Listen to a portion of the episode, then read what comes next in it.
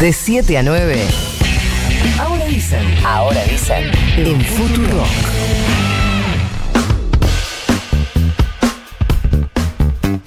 Nueve minutos para las 8 de la mañana y de todo esto que estábamos hablando vamos a conversar con María Teresa García, ministra de Gobierno de la provincia de Buenos Aires. Buen día María Teresa, Florencia Halfon te saluda, ¿cómo te va? ¿Qué tal? Buen día, ¿cómo le va? Bien, gracias por atendernos. Siempre tenemos este tema de si nos tuteamos o no nos tuteamos. Ah, sí, bueno, nos tuteamos. Bien, mejor. Eh, bueno, ¿está desbordando el sistema de salud en el área metropolitana? Sí, eh, la verdad que es más que evidente. Justo hace un rato estaba escuchando a Arnaldo Duin eh, de la, de, digamos, de la gremiación de intensivistas y está planteando que en el, sobre todo en Ciudad de Buenos Aires, el sistema privado que atiende prácticamente al 80% de la población eh, ya está colapsado. Eh, en la provincia lo estamos viendo, en algunos distritos, en algunos municipios de, lo que es considerado el AMBA, el conurbano, tanto norte como sur, y algunos distritos del interior.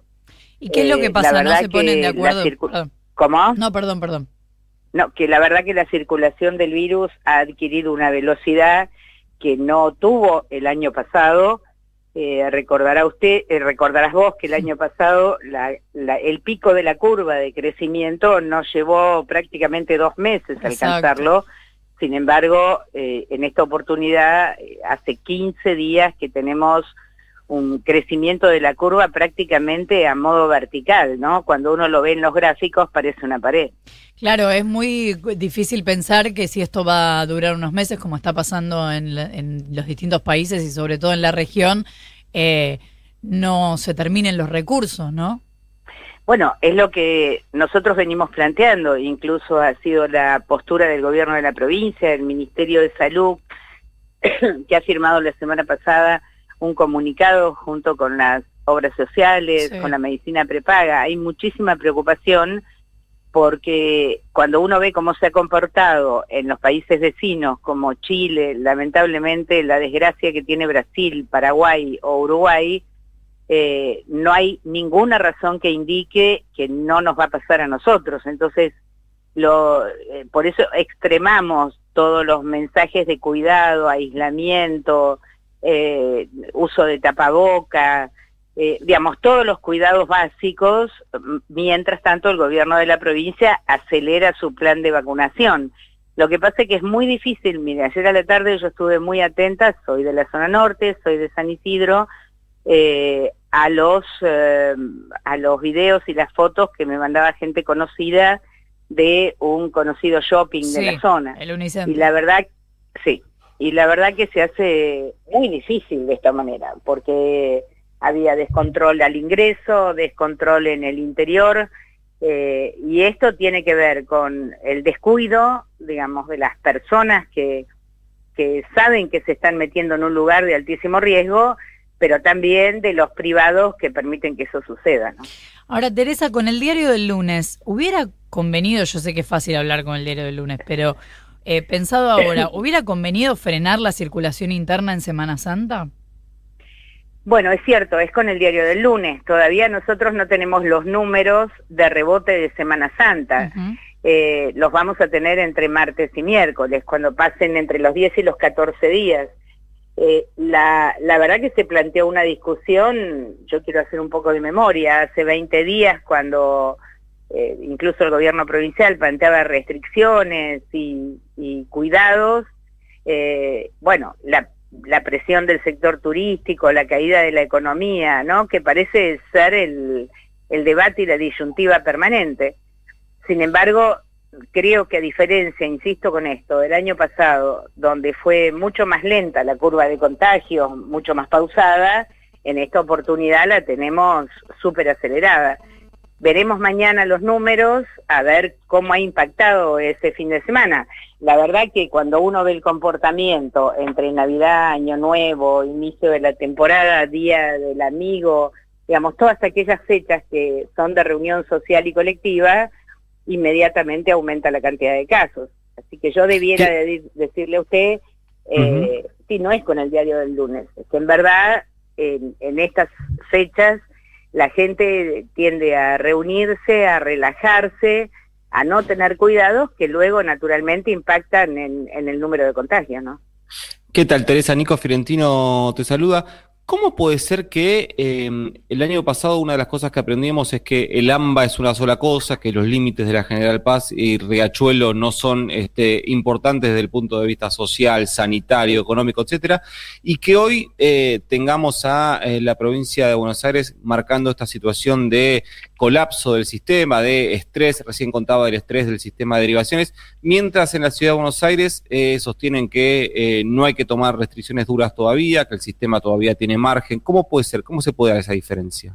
Bueno, esto se mide en números, digamos, cuántas camas disponibles tiene Capital Federal, eh, camas de terapia intensiva, eh, qué capacidad de crecimiento tiene el sistema sanitario para atender esta, esta situación, que es probable que se consigan más camas, respiradores, monitores, etcétera lo que lo que vamos a estar en crisis es con el personal, digamos, con los eh, eh, con los intensivistas, con las enfermeras, que bien lo decía bien recién, están agotados ya a esta altura. No se entiende, yo no no no entiendo mucho cuál es el el planteo de capital respecto a, a, a las no limitaciones, ¿no? Incluso uno veía la conferencia de prensa de Rodríguez Larreta la semana pasada jugando con esa horita entre el horario de cierre de las 11 y un poco más, o diciendo que no se coincidía plenamente con las medidas del gobierno nacional. Me parece que está jugando muy al límite.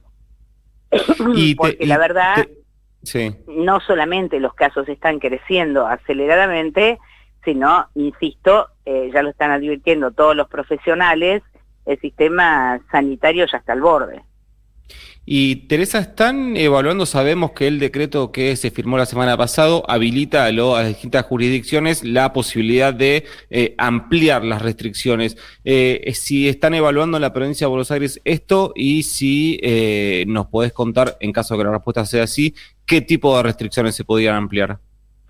Bueno, no, el, el gobernador obviamente está con, con el COE, con el Comité eh, de Observación del avance del virus y de las medidas que se toman, está cotidianamente eh, junto con el Ministerio de Salud. Es verdad eh, lo que usted dice, en la provincia de Buenos Aires hay distritos que han tomado medidas restrictivas mucho más severas que las indicadas por el decreto nacional. ¿Cuál es la razón? Bueno, el alto crecimiento eh, de, casos en su distrito y la situación de su sistema sanitario, como en el caso de Olavarría, como en el caso de La Plata, el caso de Trenquelauquen, eh, porque por supuesto que los intendentes ven eh, que la cosa se puede ir de las manos, entonces aplican localmente medidas más restrictivas. Respecto de la provincia, el gobernador está en permanente comunicación. Creo que hoy hay una reunión de los ministros de salud, mm. eh, no sé si de todo el país, sino de, mm. de, capital, nación y provincia de Buenos Aires.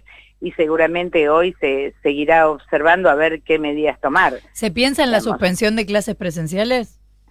No, no, todavía eso no se ha discutido porque fuera de que todos los distritos tenemos la autonomía para la toma de decisiones, Catamarca la suspendió la semana pasada, lo que es verdad que provincia en el AMBA funciona en relación a las decisiones del decreto nacional. Así que seguramente hoy se estará charlando no solamente la presencialidad, sino también hay que observar mucho el tema del transporte público, que es un lugar de altísimo contagio, y de la circulación en general, ¿no? El virus no camina solo, eh, camina con las personas. ¿Y planea la provincia alguna ayuda inmediata parecida a la que en Nación significaba hasta hace poco el IFE, el ATP?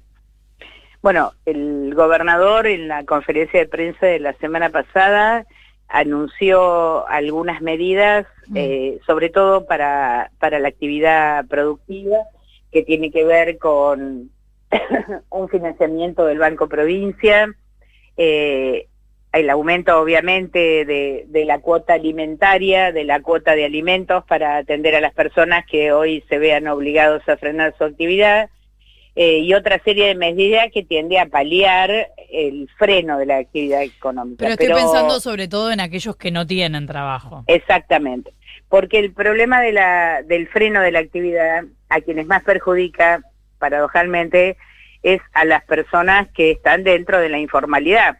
Digamos, si se frena de golpe la actividad, quienes más a quienes más ha golpeado, ya lo hemos visto el año pasado, es al personal de casas particulares, la changa, albañiles, a pesar de que la provincia eh, ha puesto muchos recaudos respecto del tema de obra pública y obra particular eh, para, para los trabajadores, para sostener el empleo, pero inevitablemente cualquier freno afecta a eso, por eso el gobernador ha anunciado varias medidas, ¿no?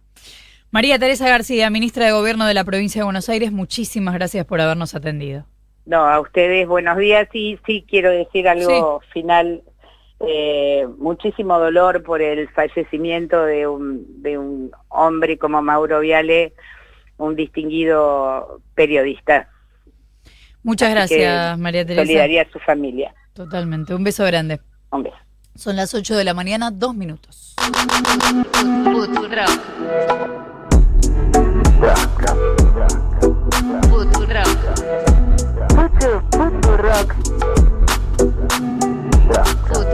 Futurock. Radio